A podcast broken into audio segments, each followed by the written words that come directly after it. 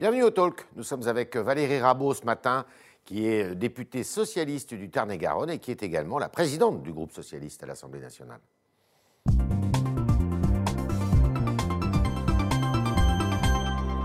Valérie Rabault, bonjour. Bonjour. Donc, euh, les élections régionales et départementales, on va en parler un tout petit peu, euh, seront maintenues au mois de juin avec une semaine de décalage. Vous êtes satisfaite? Je sais- Oui et non. Enfin, oui, oui. Oui. Euh, nous, nous avions demandé à ce rè- enfin, ce qu'on puisse voter par correspondance, enfin, ce que font les autres pays, c'est-à-dire C'est qu'on sécurise le scrutin. Il faut que la démocratie euh, puisse vivre, mais il faut que la démocratie soit sécurisée. Donc, Mais- on avait demandé ce vote par correspondance qui a été refusé. On avait demandé tout un tas de choses Ouais. qui ont été refusées. Nous le regrettons. Il arrivera un jour le vote par correspondance Bah, j'espère. Il y a beaucoup de, de craintes. Hein, euh, Mais des dans craintes, d'accord. hein. Enfin, des craintes, on peut sécuriser les choses. D'autres pays Ouais. le font, et pourquoi pas nous? Bah oui, bah c'est ça. Bah. Euh, il y a un an, après les municipales, on aurait pu se mettre sur ce Exactement. chantier. Je pense qu'il aurait fallu se lancer ce Pas chantier-là. d'anticipation, hein. Là, oui. Ça. Mais sur plein d'autres sujets aussi. C'est-à-dire Oui, sur- Euh, sur la vaccination, depuis, Oui, euh, je ne vais pas vous refaire euh, le, le sketch, depuis le 13 octobre, on a alerté, on a écrit une proposition de résolution avec une checklist de ce qu'il faudrait faire, et voilà, ça, bon. d'accord. Donc vous, manque d'anticipation. vous allez vous présenter au départemental? Écoutez, vous le saurez sans doute. Oui, mais c'est quelque chose qui vous Mais c'est, tous les combats. traverse votre esprit. Tous, tous les combats sont importants, et notamment, moi je suis dans un département qui n'avance pas depuis six ans, Tarn-et-Garonne. le Tarn-et-Garonne, et je pense qu'il faut le booster. Voilà. Bon, la réponse est quasiment dans, le, dans vos propos. Euh, alors, il y a une grande réunion. Ça a été présenté comme tel euh, samedi prochain, à la- à l'invitation de M. Jadot, euh, écologiste qui a quelques ambitions présidentielles. Et donc, à cette réunion participeront tous les euh, chefs de parti, à l'exception d'un seul d'ailleurs, Jean-Luc Mélenchon, euh, qui va déléguer M. Quatennens, son, son adjoint. Est-ce que vous estimez que l'union de la gauche est possible? J'estime qu'elle est nécessaire, j'estime qu'elle est possible et j'estime qu'elle ne se décrète pas. C'est-à-dire que avant de savoir qui, il faut savoir ce qu'on veut faire, c'est-à-dire avoir est-ce qu'on veut porter une vraie croissance qui permette la révolution écologique ou est-ce Ouais. qu'on se dit ben, on n'a pas envie euh, de faire de la croissance? Ça, c'est des vrais sujets qui n'ont pas toujours été tranchés au sein de la gauche. C'est ce qui vous divise. Ben, C'est oui, un des sujets qui vous divise. c'est- ça peut- Je pense qu'on a- on peut arriver à, se- à avoir une vision commune. Mais personnellement, moi, je pense que le progrès, c'est ce qui est le vrai moteur d'une société. Parce que le progrès a des implications pour justement réaliser la transition écologique, pour faire euh, du progrès social. Donc, je souhaite que la gauche puisse être l'incarnation du progrès. Et là, elle a un problème avec ça, la gauche. Parce Bah, que... Il faut qu'elle retrouve le mot progrès dans ses discours et puis dans ses incarnations. Ce qu'elle fait sur les territoires, quand Ouais. vous prenez des régions comme la région Occitanie, euh, que vous lancez une filière hydrogène, que vous mettez le transport gratuit pour les jeunes, ça, c'est du progrès Mhm. qui est à la fois bon pour le pouvoir d'achat des personnes Ouais. et qui est à la fois bon pour la transition écologique. Donc, la boussole doit être le progrès. Et euh, c'est pas le cas. Et de toute manière, Bah, je- je- c'est vous qui dites que c'est pas le cas. non, mais Euh, c'est pas le cas sera- J'espère de... que, j'espère que ce sera le cas. Chez Europe Écologie Les Verts, peut-être aussi la France Insoumise, on ne sent pas que le mot progrès aujourd'hui soit dominant. Eh bien, écoutez, moi, je le mets dans le débat et je souhaite que ce mot progrès puisse être la boussole de la gauche parce que c'est ce- vraiment ce qui va permettre de réaliser la transition écologique, Alors on va en parler. de faire euh, avancer la société et d'avoir une cohésion de la société. On voit bien qu'aujourd'hui, elle est fracturée et il est indispensable qu'on puisse se retrouver. Et alors pour euh, en terminer pour la- avec la cuisine électorale, est-ce que vous pensez qu'il peut y avoir un candidat unique de la Ben, gauche moi, je pense qu'il peut alors que deux sont déjà déclarés Monsieur Moi- Roussel, on l'oublie un peu trop, Et- samedi dernier, qui oui. s'est déclaré euh, Oui. le week-end dernier, et Monsieur Mélenchon. Non, mais des candidats qui se déclarent, il peut y en avoir beaucoup, puis il y en a d'autres qui ne se déclarent pas, mais qui ont fait leurs preuves. Ouais. Euh, moi, je soutiens Anne Hidalgo, ça ne vous aura pas échappé. Mais vous avez regardé que dans les sondages, elle, fait, elle pèse pas très lourd. Mais oui, enfin, vous disiez la même chose quand il y avait les élections municipales à Paris, puis elle a gagné, euh, je pense, de manière euh, incontestable Oui, à Paris. Elle, vrai. depuis 2014, elle fait l'union de la gauche. Donc c'est l'union par la preuve, c'est-à-dire qu'elle est capable de faire fonctionner une majorité. Au sein de la ville, vous voulez dire? Oui, d'accord, mais enfin, euh, bon, euh, avec Paris à 2 transposé. millions d'habitants, c'est quand même un gros laboratoire. Mhm. Donc elle, elle a fait ses preuves. Donc elle, c'est votre euh, candidate? Ben, Je dis aujourd'hui que l'union ne se décrète pas, qu'il faut avoir une boussole, et je dis aussi qu'il faut aussi faire ses preuves en termes de capacité à réunir la gauche. Et je dis que parmi celles et ceux qui seront présents samedi, eh bien, il y a Anne Hidalgo qui a fait ses preuves. D'accord. Alors, Anne Hidalgo, c'est la seule d'ailleurs qui fait jeu égal avec Marine Le Pen dans un deuxième tour d'élection présidentielle, si on en croit certains sondages, alors que les autres sont battus, M. Jadot, M. Mélenchon. Euh, mais Anne Hidalgo peut-elle euh, faire l'union? Mais la réponse est oui. Parce qu'elle l'a déjà faite au sein de sa majorité à Paris. Elle est la personne qui a un acquis. D'accord. Alors, euh, la France a lancé des plans de relance, enfin, a, arrêté des plans de relance. Est-ce que le plan de relance euh, qui a été décédé de 100 milliards d'euros, avec une partie d'ailleurs 40% qui viennent de fonds européens, est-ce que ce plan de relance, d'après vous, sera suffisant alors que le président de la République a laissé entendre qu'il faudrait peut-être en décréter un deuxième? Oui, alors avant de savoir s'il faut en décréter un deuxième, ça serait bien qu'un plan de relance, ça soit clair, ça soit ciblé. Oui, Moi, je vois quatre secteurs qui sont l'énergie, l'agriculture, la santé et les transports. oui. Là, vous avez un plan de relance avec 113 actions qui vont de la replantation de haies. Alors, on est Oui. très content de savoir qu'il va y avoir 11 millions en 2021 pour les haies. Mais replanter des haies, c'est très bien, mais ça n'a jamais créé aucun effet d'entraînement. Ce qui compte sur un plan de relance, c'est sa capacité à créer de l'effet d'entraînement. Alors, il y a un tiers qui est là- consacré à l'écologie, justement, à la Mais- transition écologique. Oui, d'accord, mais, d'accord, mais noyé au milieu de 113 euh, actions. Donc Oui. ça, c'est pas ciblé. Deuxième écueil, il faut que les actions elles soient faites de A à Z. Si vous dites à quelqu'un, je fais de la transition écologique, je vous donne 30% pour un- votre investissement. Et Oui. si la personne ne peut pas payer les 70% restants, qu'est-ce qui se passe? Oui. eh bien, il ne se passe rien. Et il se passe qu'aujourd'hui, sur, alors c'est pas 100 milliards hein, le plan de relance, c'est 35 sur l'année 2021, Mhm. dont 10 pour les baisses d'impôts de production. Quand vous enlevez tout ça, ça fait quand même beaucoup moins, notamment, et c'est beaucoup moins que ce que font euh, les autres euh, grandes économies. Et quand vous regardez à hier soir, combien ont été engagés sur les 22-23 3 milliards. oui. Donc on est à 15%. 15% à fin mars. Et ça bloque, pourquoi? À cause de la bureaucratie? Mais ça bloque parce que c'est pas clair. Ouais. Les choses pas claires ne peuvent pas avancer vite. Mhm. Donc il faut de la clarté, de la lisibilité. Il faut que les choses soient ciblées et avec un effet d'entraînement. Donc moi je pense, j'invite le président de la République plutôt qu'à disserter sur les moyens, les milliards, je te mets 10, je te mets 5, etc., Mhm. à avoir un plan euh, à la monnaie qui soit un plan euh, du plan monnaie de 1946, Ouais. qui soit un plan ciblé, construit, organisé autour de quatre filières qui ont un vrai effet d'entraînement. D'accord. Est-ce que vous estimez néanmoins que ce plan est suffisant dans son volume quand on voit ce qui se passe aux États-unis Alors, avec le- une le- relance qui est exceptionnelle Exactement. Joe Biden? Biden. Joe Biden, vraiment, c'est quelqu'un qui parle pas beaucoup, mais alors qui fait de manière, puis alors à, vitesse grand V. hein. Oui. Il a mis euh, le pied sur l'accélérateur, il ne le lâche pas. Euh, il, il donne une leçon à tout le monde. Il dit les Un président de infrastructures. gauche, en fait. euh, Bah, Biden, exactement. Ah oui, non, mais on pourrait l'avoir en France. Oui. c'est- il met l'accent sur les infrastructures parce qu'il sait que les infrastructures, ça crée un effet d'entraînement pour le reste de l'économie. Mhm. Et donc là, effectivement, bon là, il a mis. euh, effectivement, nous, on est des nains à côté. hein. À côté de ce qu'il fait, on est vraiment des nains. Euh, ce qui va poser problème parce qu'il va avoir vacciné sa population à fin juin. Et donc là, ils vont tous être à fond sur l'économie et on va prendre un retard phénoménal. Là, j'inviterais effectivement le, président de la République et son gouvernement à se dire, bon, il faut peut-être qu'avec les Européens, on se mobilise vite, parce que le plan européen n'est toujours pas complètement finalisé, Oui. à ma connaissance, Oui. et qu'on ait cette ambition, enfin ce, ce côté positif de se dire, on est capable d'inventer du progrès aujourd'hui, ici en Europe et en France. Alors le progrès, c'est deux choses. C'est d'abord la relance, euh, enfin la relance, mais c'est aussi la vaccination. Mm. Vous l'avez dit, puisque c'est la condition d'une relance. Oui. Euh, vous aviez, il y a quelques... Biden, il fait les deux en même temps. hein. Oui, tout à fait. Là, il y a quelques temps, vous aviez demandé euh, la création d'une commission d'enquête justement sur la, Non, mais sur sur- la relance. Est-ce que vous êtes toujours sur, Sur la, ligne? Vaccination, euh, sur la vaccination, la depuis le mois d'octobre, on dit au gouvernement, euh, tout le monde en parle sauf vous, il faut peut-être euh, vacciner un pays entier, ça ne se fait pas en claquant des doigts. Il faut un minimum d'organisation, euh, de logistique, etc. etc. Donc euh, oui, nous la, nous la continuerons à la demander. Nous posons beaucoup de questions euh, au Premier ministre. Là, il y a eu, euh, vos confrères ont sorti un article sur notamment les prévisions qu'il nous avait Ouais. montrées en janvier dernier, l'augmentation du nombre de cas. Il faut que les choses soient un peu cadrées et carrées, parce que sinon c'est vraiment compliqué. Est-ce qu'il faut ouvrir la vaccination à tout le monde sans euh, exclusion d'âge ou de Je pense qu'il va falloir y arriver et surtout, nous, on l'avait demandé, alors maintenant, ça fait il y a un mois, pour que Mhm. tout le personnel de éducatif qui intervient dans les écoles, les lycées, les collèges puisse être vacciné s'il le souhaite pour la rentrée, pour la réouverture le 26 avril ou le 3 mai. D'accord. Et là, là-dessus, on ne comprend toujours pas ce que fait le gouvernement.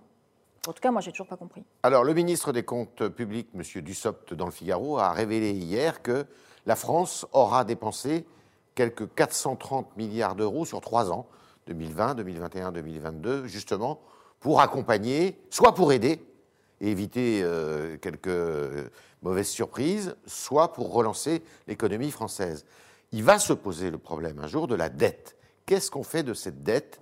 Euh, C'est un sujet qui fait débat chez les économistes, entre ceux qui disent il faut la rembourser, ceux qui disent il faut l'isoler, et ceux qui disent c'est pas un sujet. ben Moi, je suis sur la troisième voie. Euh, c'est pas un sujet. Non, non, non. Je suis sur l'idée. Euh, je pense que tant que c'est la BCE, aujourd'hui, notre dette est financée par la Banque Centrale par Européenne. la Banque Centrale Européenne. Si la Banque Centrale Européenne n'était pas là, on serait en cessation de paiement. En français, c'est en cessation de paiement. Donc, tant qu'on est dans cette phase-là, que la BCE garde dans son bilan la dette, la, la, la, dette nous, que nous portons, il n'y a pas de sujet. Le seul sujet qui se pose, c'est quand on sera on aura passé ce cap de la crise sanitaire, qu'on sera dans la relance. Là, si on prend du retard, on sera mal. Et on est en train d'en prendre parce que notre plan de relance ne démarre pas. Enfin, en tout cas, ne démarre pas suffisamment, démarre beaucoup moins vite que ce qui se fait ailleurs, et je pense notamment aux États-Unis. Donc ça devrait être le seul sujet de mobilisation du gouvernement, de se dire quelle est ma capacité à créer de l'effet d'entraînement dans l'économie française? C'est pas faire à la place du privé, c'est créer cette capacité d'entraînement. Mais où ça bloque, Valérie Rabault? Eh bien, ça bloque que quand vous faites du saupoudrage, mmh. ben, il n'y a rien qui se passe. Parce que rien n'est clair, c'est ça. Mais rien n'est clair. Rien n'est clair. Quand Biden il vous dit je vais refaire un tiers des ponts aux États-Unis, ça vous comprenez, c'est sujet, verbe, complément. Là, dans le plan de relance du gouvernement, euh, alors on va faire, euh, on va faire, on va vous aider à mettre des bornes électriques. Ah bah, très bien. 205 euh, millions d'euros sur l'année 2021. Combien Mme Merkel met sur les bornes électriques? Mme Merkel, elle dit sur les bornes de recharge électrique, on les fait complètement, 1 million, et elle met 3 milliards. C'est 15 fois plus que nous. Elle fait un deal avec les constructeurs automobiles pour qu'aussi la capacité, les chaînes de production de voitures soient en adéquation avec ce qui est fait sur le territoire. Vous voyez, c'est une chaîne d'organisation. Chaque euh, acteur joue son rôle, mais le joue vraiment. Là, vous dites, bah, je vais un peu vous aider sur les recharges, les bornes de recharge électrique. Ben, c'est pas, c'est ni fait ni à faire. Et vous n'avez pas répondu sur la dette? Ben, Je vous dis que. Tant que la BCE, effectivement, ben garde cette dette, il n'y a pas de souci. Ben, tant que la BCE garde. Ça, ça, va changer. Ben, pour l'instant, elle la garde. Euh, tant qu'on est dans le match et dans la course, c'est-à-dire qu'on ne prend pas de retard avec les autres pays, elle la gardera. Mhm. Ce qu'il ne faut pas, c'est qu'on soit en décrochage. Alors, vous euh, tressiez des lauriers à M. Biden tout à l'heure. Il n'y a pas un risque avec cette relance qui est tout à fait exceptionnelle qu'un jour, ben, l'inflation revienne. Si, mais d'ailleurs, l'inflation est repartie aux États-Unis. Elle dépasse les 2%. C'est pas un sujet, ça? C'est pas une crainte? C'est Quand on est à. Aujourd'hui, ce qui est anormal, c'est des situations où on a des taux à zéro et une inflation à zéro. Parce que si on traduit ce que ça veut dire des taux à zéro, ça veut dire qu'on n'a pas de futur. On se voit, ça veut dire qu'on voit une économie pas, qui est incapable de créer de la valeur. Mhm. C'est ça que ça signifie. Donc ça ne peut pas rester éternellement comme ça. Euh, oui, donc il y aura une reprise euh, sans doute des taux, comme ce qui se fait aux États-Unis, où les taux à 10 ans ont dépassé les 1,5%, donc on commençait à augmenter avec de l'inflation. Mais à ces niveaux-là, aujourd'hui, c'est, pour le coup, c'est plus qu'acceptable. On n'est pas sur du 10 ou du 15%, on est sur du 2%. Alors, il y a cette semaine, euh, en début de semaine, il y a une surprise, alors qu'on croyait le dossier enlisé. Veolia et Suez se sont finalement accordés et l'OPA peut avoir lieu non amical plutôt. Euh, est-ce que c'est une bonne opération? Déjà, c'est bien qu'ils se soient accordés. Parce que quand on est numéro un et numéro 2, et même j'ai envie de dire que Suez était le numéro un sur l'eau, puisque quand on met de l'eau dans toutes les capitales au monde, sauf celle du Pakistan, on a un vrai rôle, vrai rôle à jouer. Donc moi, je salue l'accord qui, a été, euh, qui a été obtenu. Maintenant, euh, bah, je renvoie un peu la balle à Veolia. Quand on est champion, euh, il faut vraiment que chacun puisse sentir qu'en France, il y, a un, champion, et c'est un champion avec Suez. Encore une fois, donc c'est bien qu'il y ait eu, ça durait quand même depuis très longtemps. Euh, le péché original de cette affaire, c'est quand même l'État actionnaire, mhm. euh, qui en juin, juillet 2020 dit allez, qui autorise, qui vote pour le fait que Engie lâche sa participation dans Suez, et débrouillez-vous.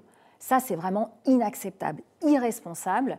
Et je pense que, en tout cas, sur l'État actionnaire, il y aurait beaucoup de choses à dire. Qu'est-ce qu'il y a à dire sur l'État actionnaire, justement, puisqu'on est dans une période où l'État revient en force, on le ah voit bah, à France, oui. on le voit. Oui. Et, d'ailleurs, vous êtes pour. Mais, mais, mais je vous êtes pour ou contre? Mais moi, je suis pour que l'État joue un vrai rôle. Mais là, l'État euh, se met toujours en second plan, c'est-à-dire qu'il obéit aux ordres qu'on lui donne. Vous avez déjà vu ça, vous? Mhm. euh, Vous preniez par exemple aussi la même chose sur l'aéroport de Toulouse, où l'État signe un pacte d'actionnaires avec l'actionnaire en disant je voterai comme vous. Qu'est-ce que c'est que ça? Quand on s'appelle l'État français, on n'a pas d'ordre à recevoir.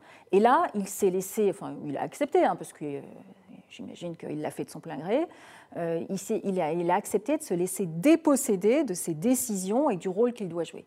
On le voit sur de nombreux dossiers. Et ça, c'est inacceptable. Il va falloir que ça change parce qu'il ne faut pas oublier que l'État actionnaire utilise l'argent du contribuable français. Et, donc, on a une, il a une responsabilité vis-à-vis du Parlement là-dessus. On est avec Valérie Rabault ce matin, députée du Tarn-et-Garonne. Et on continue avec vos questions, chers internautes, et euh, Kylian Marc qui est aux commandes.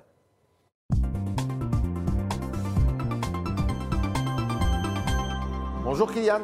Bonjour Yves, bonjour Madame. Bonjour. On commence avec euh, une inquiétude de observateurs. Vous parlez de Veolia euh, à l'instant. Euh, avec Veolia qui rachète Suez, nos factures d'eau risquent d'exploser. Tout ça à cause des envies de grandeur de certains. Euh, comment est-ce que vous réagissez à cette, à cette question? Alors, je, je pense que bon, euh, déjà le prix de l'eau en France n'est pas le parmi le plus élevé, en tout cas euh, en Europe. Euh, et il est sûr qu'il va y avoir des investi- enfin, il est sûr qu'il va y avoir des investissements. L'eau a un coût. je pense que vouloir l'éviter. mais ce qui est très important, c'est qu'on puisse avoir une tarification, à mon avis, hein, qui soit progressive. Ce qu'on voit de plus en plus dans les syndicats d'eau euh, que vous, ruraux, Ouais. c'est-à-dire que euh, ben, les premiers mètres cubes que vous consommez, euh, ils ne sont pas très chers.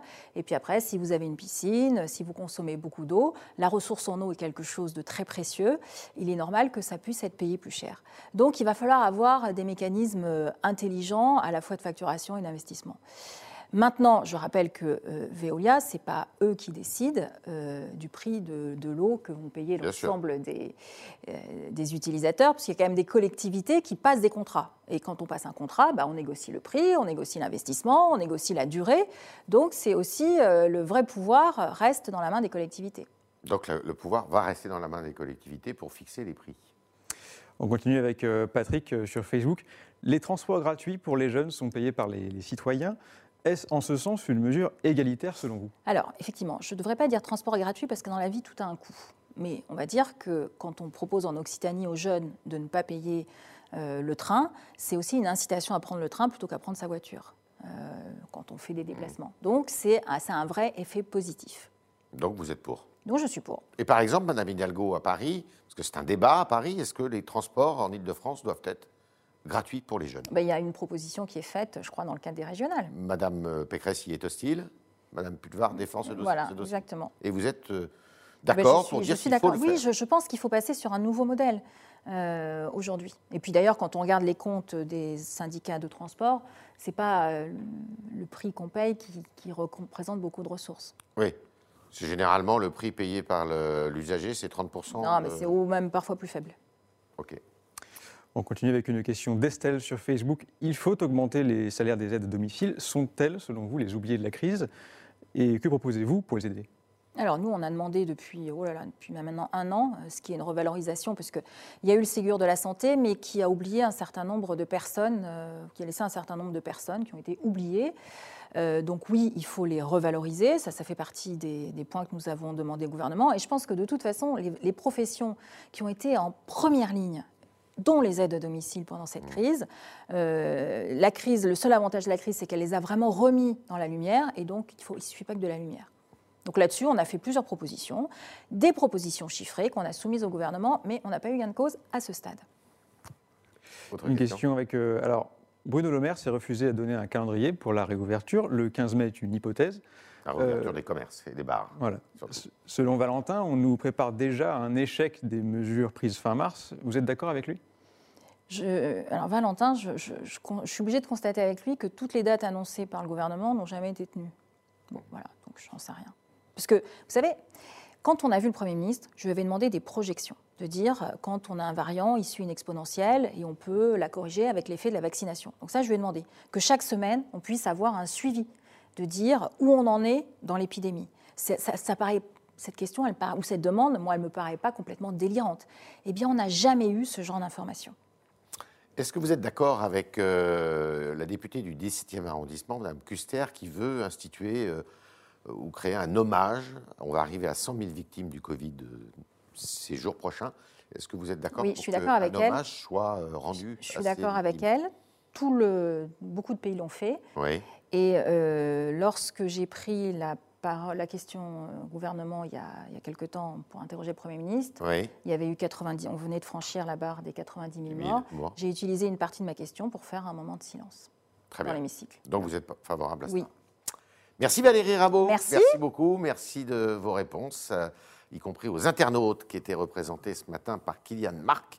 Et puis évidemment, à demain si vous le voulez bien.